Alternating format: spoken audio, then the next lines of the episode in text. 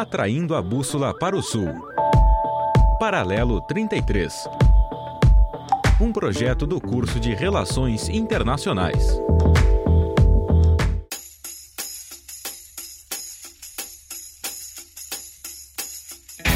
Olá, pessoal! Está começando agora mais um Paralelo 33 aqui na Rádio Universidade 800 AM e na Rádio UniFM 107.9. Eu sou Laísa Siqueira e aqui comigo estão Luísa Cassol e Duda Dalaco. Uh, oi, pessoal, eu sou a Luísa, nova integrante do Paralelo 33. Uh, ah, eu curso Relações Internacionais aqui na UFSM e eu tô no oitavo semestre. Hoje o nosso programa vai ser sobre as relações entre Estados Unidos e Irã. Oi, pessoal, eu sou a Maria Eduarda e nos sons de hoje teremos Bibi King e Shaquille e no Griot os filmes Argo e o livro Política Externa dos Estados Unidos, da professora doutora Cristina Pesequilo. Bom, como a Luísa já comentou, hoje aqui no programa a gente vai falar sobre as relações dos Estados Unidos e do Irã e também contextualizar um pouco sobre o que tem acontecido lá na região. E para iniciar a nossa discussão, a gente traz então uma notícia do G1 do dia 24 de junho de 2019, que traz a manchete: Entenda como Estados Unidos e Irã chegaram à beira de um conflito armado. Também trazemos o Guia do Estudante do dia 25 de junho de 2019, que tem como manchete: Entenda os conflitos entre Estados Unidos e Irã e também mais uma notícia do Terra, do dia 11 de dezembro de 2019, com a manchete Irã vai contornar sanções dos Estados Unidos ou as superará por meio de negociações, diz Rouhani. Estados Unidos e Irã têm uma relação conflituosa há décadas, mas no ano de 2019 houve uma escalada de agressividade. Em meados de junho, incidentes levaram os dois países à iminência de um conflito armado. Isso ocorreu quando os iranianos anunciaram ter derrubado um drone militar americano que havia invadido seu espaço aéreo, o que Washington negou, e Donald Trump esteve prestes a anunciar bombardeios no Irã. Na noite de 20 de junho, o presidente dos Estados Unidos deu a ordem de atacar o Irã. Aeronaves civis de empresas americanas foram orientadas a evitar o espaço aéreo iraniano, enquanto navios e avi aviões militares se posicionavam para abrir fogo. No último momento, Trump acabou recuando e substituindo a ação direta por um ataque cibernético contra o sistema de computadores das Forças Armadas iranianas, que por sua vez alegou que a ação não atingiu o objetivo. Além disso, no dia 24, decidiu aplicar mais sanções econômicas ao país, inclusive no líder do país islâmico, o Ayatollah Ali Khamenei. Contextualizando, desde o ano passado, as sanções entre Teherã e Washington aumentaram quando o presidente Donald Trump decidiu retirar os Estados Unidos do acordo nuclear fechado pelo Irã em 2015 com seis potências e readotou sanções contra Teherã, que prejudicaram a economia iraniana baseada no petróleo. Em 2015, o país islâmico havia fechado uma convenção com os Estados Unidos, França, Alemanha, Reino Unido, Rússia e a China. O Irã aceitou limitar o enriquecimento de urânio e ser supervisionado por inspetores da Organização das Nações Unidas em troca do fim de sanções econômicas. Esse entendimento foi resultado de conversas secretas entre o governo de Barack Obama com Rouhani. Contudo, quando Trump venceu as eleições de 2016, uma de suas promessas de campanha era justamente acabar com esse tratado, sob a justificativa de que dois temas fundamentais não estavam contemplados.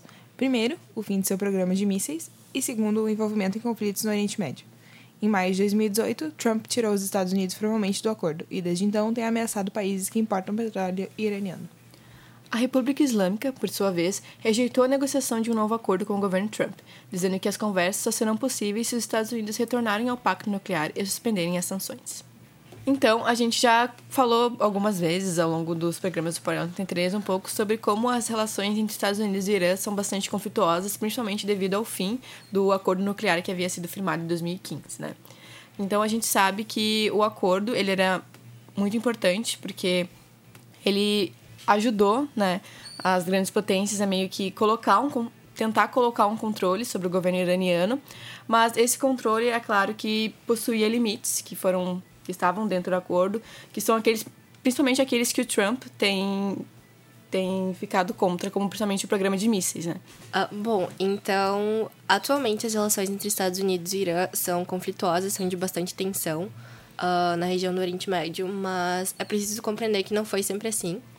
Principalmente no século XIX e até, digamos, por boa parte do século XX, então, eles mantiveram boas relações uh, os Estados Unidos era considerado uma terceira força e um grande aliado dos iranianos, principalmente porque uh, eles tentavam se libertar da influência que o Reino Unido e a Rússia queria ter sobre a região.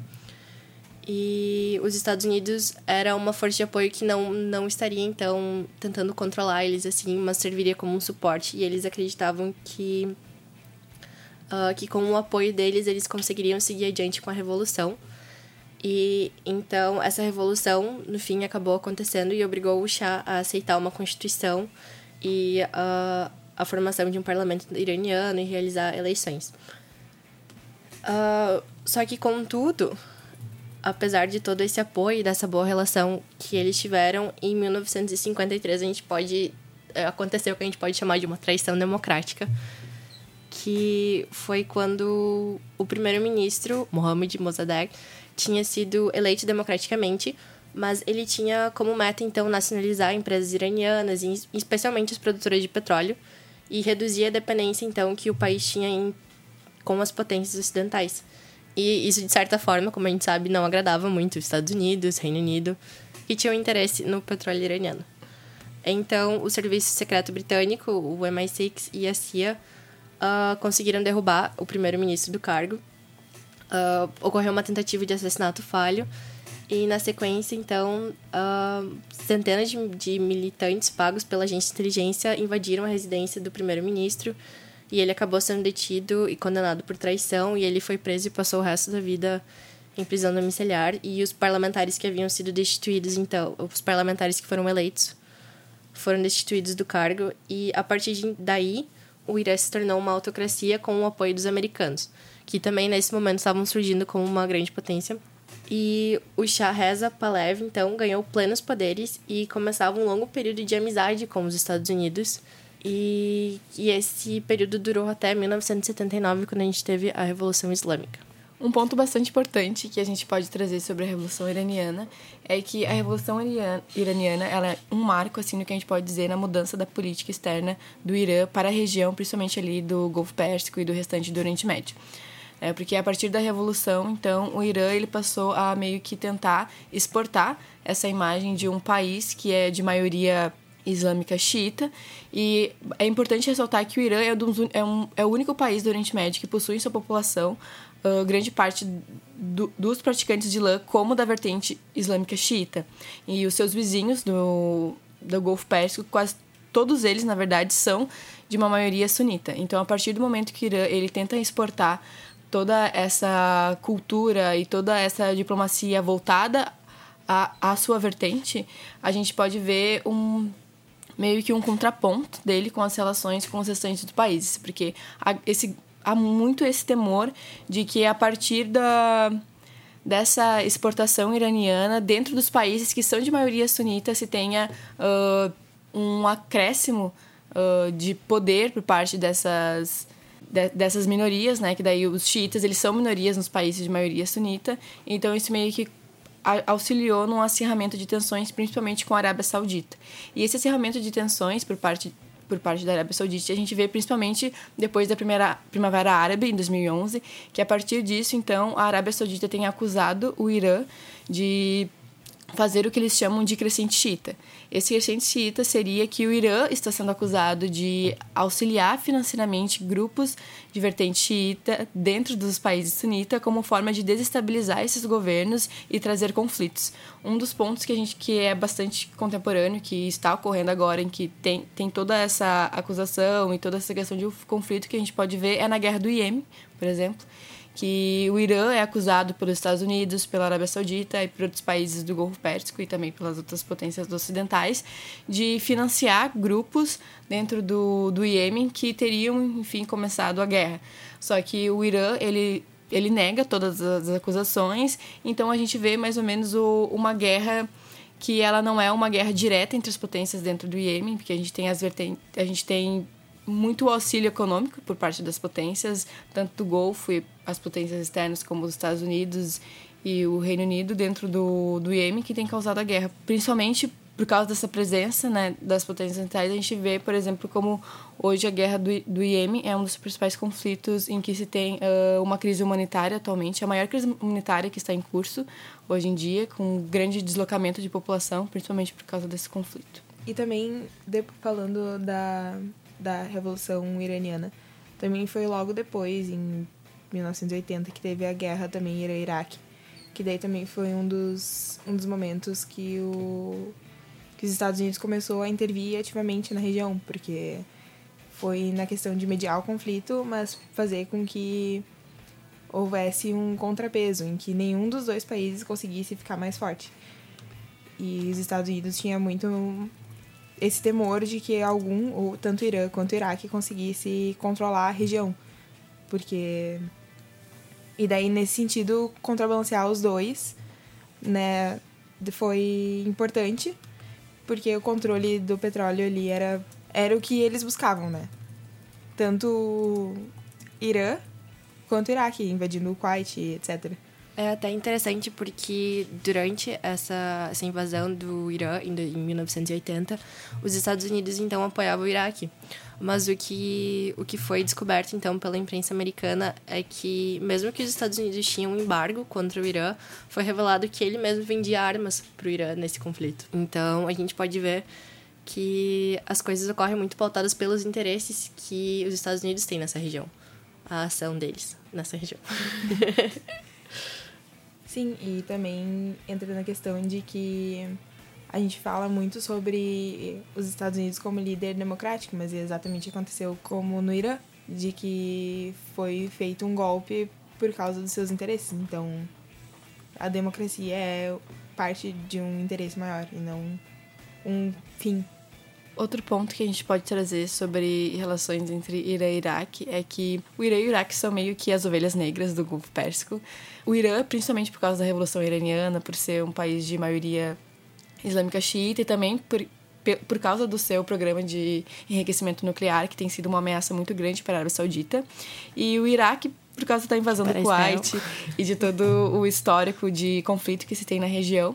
Tanto que o Irã e o Iraque são os únicos países do Golfo Pérsico que não fazem parte do Conselho de Cooperação do Golfo, principalmente porque tem essa recusa de participação deles dentro do Conselho.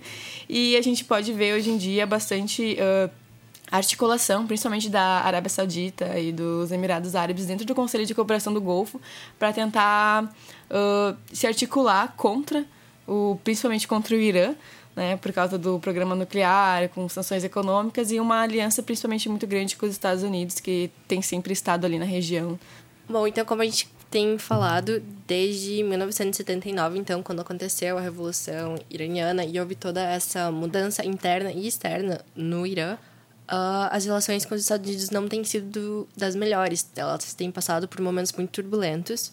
Mas o que a gente viu em, a partir de 2013 foi quando o presidente Barack Obama tentou se reaproximar do Irã. E foi pela primeira vez, é um marco que ele conseguiu ter uma conversa telefônica com o presidente iraniano, o Hassan Rouhani. E foi o primeiro contato que eles tiveram, então, desde a década de 70. E a partir dessa retomada de, de comunicação, as nações conseguiram até mesmo uh, criar um acordo com que o Irã se comprometia a, a, interromper qualquer programa de enriquecimento de urânio a fim de produzir bombas atômicas e, em troca, então, uh, os americanos retirariam o um embargo econômico sobre o país. E é importante falar que o Irã ter aceitado conversar com os Estados Unidos é justamente por causa do forte embargo econômico que tinha, porque é um embargo que afeta profundamente o país, uhum. principalmente uh, a indústria petrolífera, e, consequentemente, afeta diretamente a, a vida da, da população. Então, foi importante eles voltarem a essa voltarem a conversar para conseguir para o Irã conseguir de certa forma respirar de novo mas uh, esse acordo então dois anos depois em 2015 o Irã aceitou firmar um acordo nuclear com as cinco potências que fazem parte do Conselho de Segurança mais a Alemanha que justamente com o objetivo então de impedir que o Irã desenvolvesse armas nucleares, mas conseguisse então enriquecer urânio para gerar energia. Contudo, o acordo não foi bem visto por um dos principais aliados dos Estados Unidos na região, que seria Israel, porque para eles o Irã então é a maior ameaça para a sua sobrevivência e a menor possibilidade de o Irã ter um programa nuclear, mesmo que só para energia significaria que, talvez de certa forma, escondido, como havia acontecido antes, ele então estaria utilizando aquilo para criação de armas nucleares e isso e talvez utilizar essas armas no futuro para aniquilação de Israel. Então, o primeiro-ministro da época, o Netanyahu, ele foi vocalmente contra esse acordo, falou que seria um erro histórico. E a gente pode perceber nos Estados Unidos que teve um forte lobby de Israel contra esse acordo porque eles acreditavam então que não seria a maior solução. E como mencionado antes, uh, o acordo não incluía aqueles pontos que o Trump então veio depois ressaltar. Então acho que nesse contexto também se insere a eleição de Donald Trump, que também era contrário a esse acordo. E então, quando ele assumiu, os Estados Unidos cancelaram o acordo e retomaram as sanções, os embargos econômicos que eles tinham no Irã. Então, e a tensão na região aumentou muito. Uh, é importante apontar porque os Estados Unidos e Israel ficaram com esse temor por conta de, da possibilidade do Irã ter um, um programa de enriquecimento nuclear. Porque depois que, que é conseguido a tecnologia de começar o enriquecimento, de passar de produção de energia para construção de bombas é muito fácil. Então é um processo muito mais simples do que o processo até conseguir a criação de energia. Então, para Israel, o fato de que o Irã teria capacidade de conseguir produzir energia quer dizer que quando eles quisessem, eles poderiam criar armas nucleares. Porque seria algo muito rápido e muito simples depois de já ter adquirido aquela tecnologia. Mas também é importante falar que Israel tem bombas nucleares, tem armamento nuclear. E que essa tecnologia foi passada dos Estados Unidos para Israel na região. Então, seria o fim do monopólio israelense de armamento nuclear no, na região do Oriente Médio. E seria o seu principal. Seria a criação seu, de um principal rival nuclear. Esse é um ponto muito importante porque essa posição do, de Israel como a grande potência militar da região do Oriente Médio foi, é basicamente o que faz com que seja legitimado toda a ocupação israelense na Palestina e que porque e pelo fato de que não se tenha de fato um um, embate direto entre as principais entre os países da região até porque Israel como potência militar e com grande apoio dos Estados Unidos conseguiu vencer todos os conflitos que foram travados. E também a gente pode entrar no debate de por que, que alguns países podem ter armas nucleares e outros países não podem ter armas nucleares. Uh, geralmente quando a gente olha para o sistema para o sistema internacional, a gente vê que, em grande parte, os países uh, as, que a gente chama nas RID as grandes potências, como Estados Unidos, Reino Unido, França, e também é o, aqueles que a gente chama, alguns que a gente chama, por exemplo, de potências médias, como, por exemplo, Israel, Índia e Paquistão, eles desenvolvem armas nucleares, mas países que não chegam a se enquadrar dentro de potência, geralmente eles apenas fazem um enriquecimento para utilizar energia nuclear para, para fins pacíficos, como, por exemplo, na medicina, geração de energia e tudo mais. Então, geralmente tem esse grande, uh, essa grande articulação por parte dos países que são menos desenvolvidos, os países que a gente chama de emergentes, como, por exemplo, o Brasil, que eles acabam uh, firmando vários acordos para utilizar a energia, principalmente para esses fins pacíficos, né?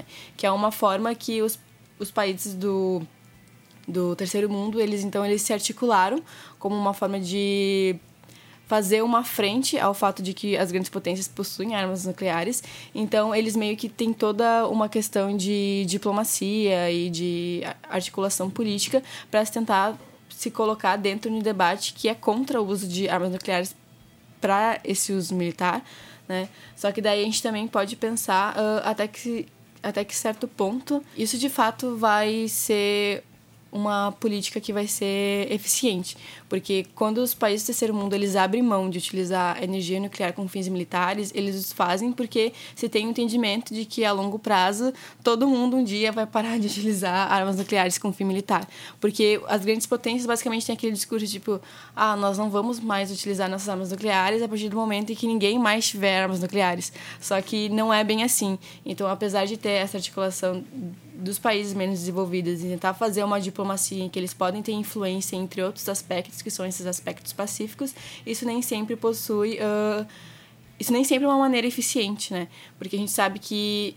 essa prática discursiva das grandes potências ela não é real era mais um apenas um discurso e é o que a gente vê por exemplo na região do Oriente Médio que tem todo esse discurso de que o Irã ele ele em tese, abre mão do uso de energia nuclear para fins militares, com o objetivo de que no futuro também as grandes potências vão abrir mão uh, desse poderio. Mas a gente sabe que não é bem assim e que é por isso que isso é um, um assunto que é muito delicado de, de se conversar, principalmente entre as potências, porque a partir do momento que um país que ele não possui tanta influência no sistema internacional, que ele não tem uma economia muito forte, que ele não tem uh, um exército muito bem uh, construído, com armamentos muito sofisticados, a partir do momento que ele tem arma nuclear, isso significa que ele tem uma possível forma de ficar uh, ficar no mesmo patamar que uma grande potência, porque eles possuem um poder de dissuasão, ou seja, eles possuem um poder que é esse de fazer um ataque de revidar, no caso. Se eles levassem um ataque nuclear, eles poderiam revidar, que é o que a gente chama de poder de dissuasão. E o fato deles poderem ter isso frente a uma grande potência, isso meio que altera toda a balança de poder, altera toda a forma que esses países dia dialogam entre si, porque a partir do momento que um país ele tem armas nucleares, ele literalmente, como a gente diz, ele pode entrar na mesa de debate, ele pode conversar, e é basicamente isso que as grandes potências tentam evitar ao tentar barrar que países como o Irã consigam esses armamentos. É assim que a gente vê a diferença de como, como só os aliados podem ter acesso a essa tecnologia. Porque, por exemplo, agora o Brasil assinou o Tratado de Não Proliferação de Armas Nucleares, mas até início dos anos 2000, acho que era, o Brasil não tinha assinado, mas Israel também nunca assinou o Tratado de Não Proliferação. E o Irã assinou ele. E o Irã assinou, exatamente. Só que o Brasil sofreu várias. Não foram sanções propriamente ditas, mas foi tipo ah, se tu não assinar o tratado, então a gente não vai poder fazer esse outro tratado econômico e daí vai te prejudicar bastante. Então foram meios, meio velados, de conseguir com que o Brasil assinasse. Mas Israel não. A diferença entre aliados e aqueles que não são exatamente aliados. Ou não eram, pelo menos agora. Na questão de que as, as armas militares vão se tornar. não vão mais ser tão. não vão mais ser utilizadas, na real que, tipo, as armas nucleares, elas não vão acabar se tornando obsoletas porque elas estão se tornando outras coisas, por exemplo, armas táticas. Não, não são mais, não é mais aquela mesma coisa que a gente tem da Segunda Guerra Mundial, daquelas bombas imensas que fazem um estrago gigantesco. Mas são, tipo, bombas específicas que têm uma possibilidade de uso entre muitas aspas, porque não sou a favor da guerra, odeio armas nucleares são mais vistas como usáveis. Então entra na questão de que as grandes potências elas têm essa tecnologia, elas vão continuar usando ou refinando o que elas já têm. E os outros vão continuar sendo os outros. Bom, então retomando e finalizando a nossa discussão relacionada à saída dos Estados Unidos do acordo e todas as tensões que culminaram dessa atitude, podemos perceber então que o Donald Trump quando ele saiu do acordo, ele tinha a intenção, uh, a intenção, a pretensão de que conseguiria fazer um acordo melhor e maior com o Irã, que englobaria os pontos, então, que esse acordo não consegue alcançar. Mas o que acaba acontecendo, e é como muitos, muitos analistas das relações internacionais, como o Stephen Walt, vão falar que, que esse momento de cooperação que os Estados Unidos tinha conseguido criar com o Irã era muito propício para ambos negociarem para ter um certo poder de barganha e fazer a manutenção dessas boas relações. Mas o que acaba acontecendo é que essa ambição do Trump, então, de fazer um acordo maior e melhor, acaba tirando totalmente esse poder que eles tinham de negociação antes, porque o Irã não está interessado em fazer um novo acordo. Ele está interessado que os Estados Unidos retornem para o acordo que já tem para que eles possam negociar. Então a gente pode perceber que foi uma tomada de decisão da política americana que acabou não sendo bem sucedida. Bom, uh, agora que a gente contextualizou um pouquinho sobre as relações Estados Unidos e Irã e sobre os últimos acontecimentos, a gente agora vai fazer uma pausa. Nós vamos chamar a música Sweet Little Angel do cantor B.B. King. Sons Austrais.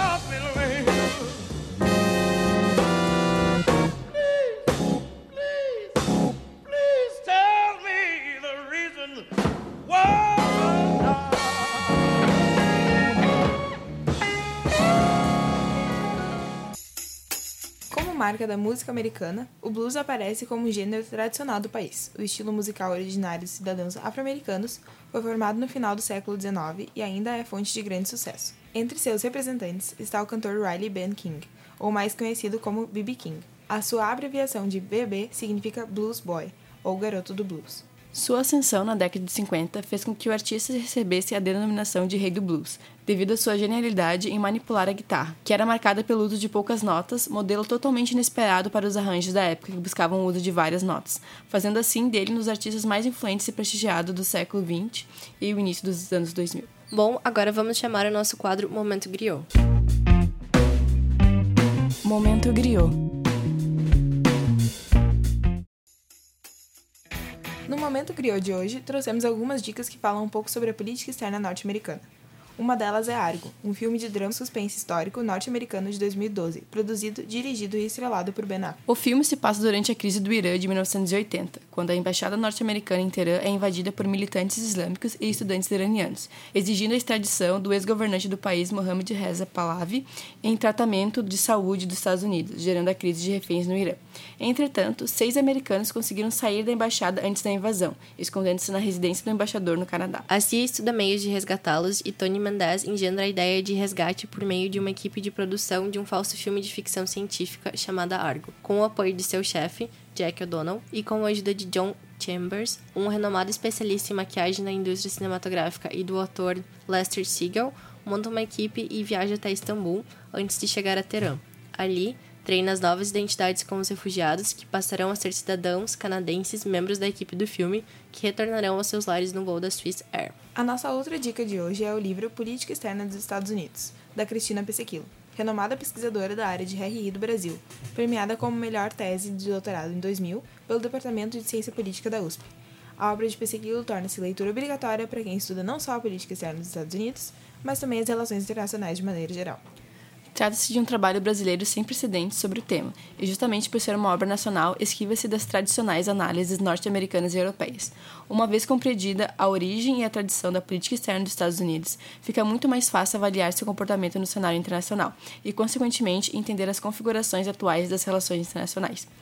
Outra dica que é bastante interessante, que é uma dica uh, mais cultural, é o quadrinho Persepolis, que fala que traz um, alguns insights sobre a Revolução Iraniana e sobre como isso influenciou principalmente na vida das mulheres no Irã, trazendo um pouco sobre a vida da quadrinista, né, da, da mulher que fez, que fez os quadrinhos, que é a Marjane.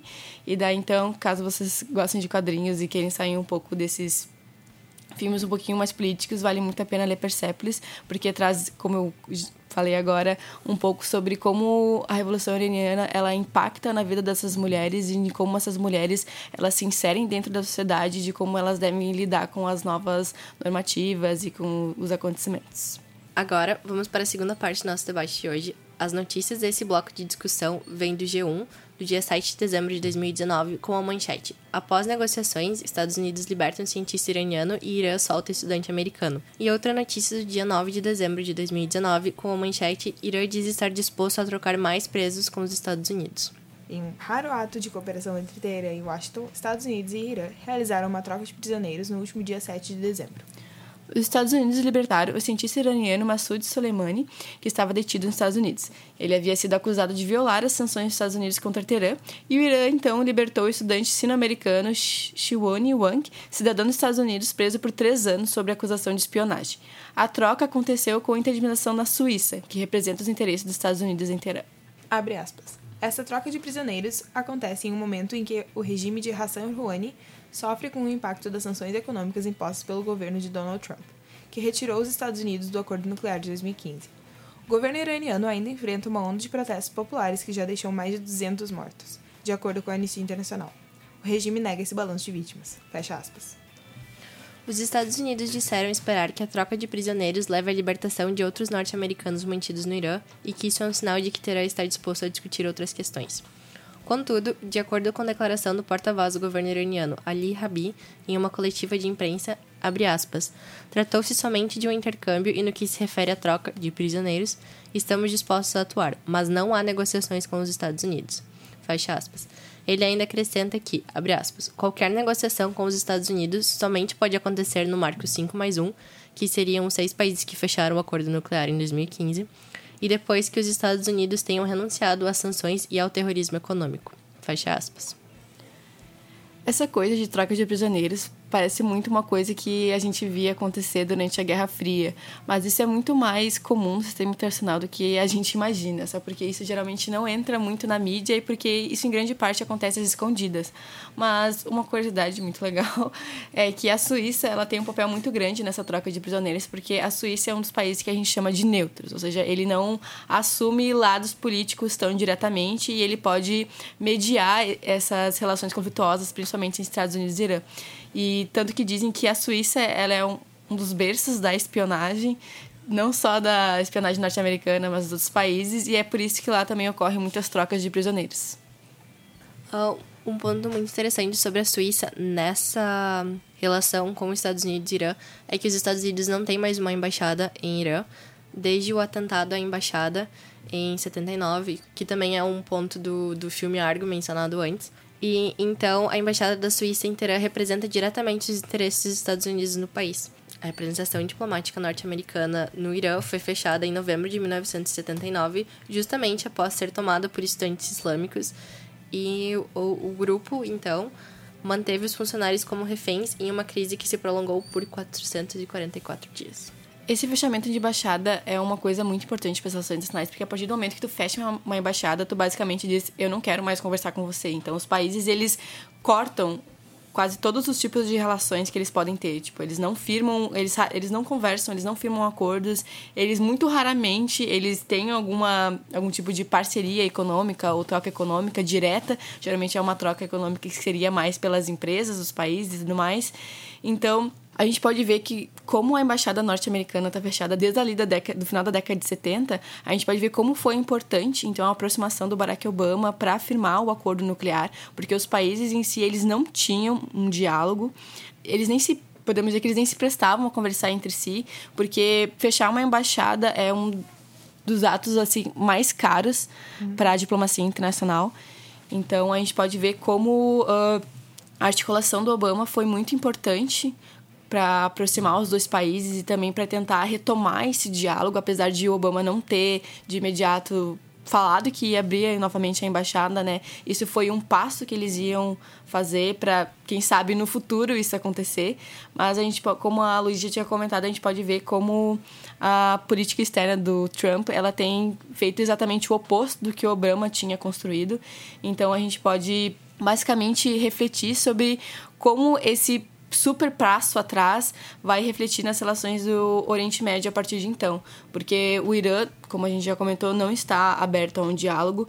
Então, a partir do momento em que se quebrou todo esse acordo e também não só isso, mas meio que tem um constrangimento para o Irã, o que é uma coisa muito importante, porque o Irã ele é acusado de fazer o enriquecimento para os militares, ele é acusado de financiar grupos terroristas, e isso gera um constrangimento muito grande. Então, uh, eu uh, pensando assim, eu acho que só em algum momento muito crítico o Irã estaria disposto a firmar um novo acordo, porque a partir do momento que o Estado ele é constrangido, ele tende a não ceder, né? Ele tende a, a ficar ao máximo até onde ele consegue. Porque essa questão do constrangimento, isso fere muito a imagem internacional do Estado. Porque a partir do momento em que o Estado ele diz, eu não vou fazer isso, se ele quebra essa política que ele já falou, isso gera toda, uh, como a gente pode dizer, tipo um vexame para a imagem internacional do Estado. Porque a partir do momento que ele não se compromete com o que ele diz, isso fica muito a questão de, tipo, de, ah, então ele não tem poder suficiente para continuar fazendo essa frente. Então ele não é tão forte assim. Isso abala muito a imagem de um Estado. Eu acho que nesse contexto, então, a gente pode até inferir que o Irã provavelmente não teria o interesse em criar um novo acordo, como já foi dito várias vezes pelos representantes, que eles têm interesse, então, que os Estados Unidos voltem para esse acordo que já foi firmado em 2015, que foi um acordo fruto de muito trabalho, de, de cooperação e comprometimento de todas as partes envolvidas, e um acordo com o qual o Irã estava cumprindo o que foi proposto. Ele havia sido, ele estava sendo submetido a inspeções frequentes pelas agências, inspeções frequentes pela ONU e etc. Então, essa retirada dos Estados Unidos do acordo foi algo que rompeu com o comprometimento que havia, que havia sido criado entre esses estados. E além disso, também entra na questão de que os Estados Unidos não parecem mais estar com um grande interesse na região do Oriente Médio. O Donald Trump ele tirou todas as tropas da Síria, por exemplo. Então, a caos que já tinha antes já aumentou e não parece estar disposto a qualquer conversa mais com qualquer país. Então, as, as relações, o futuro dessas relações é meio turbulento.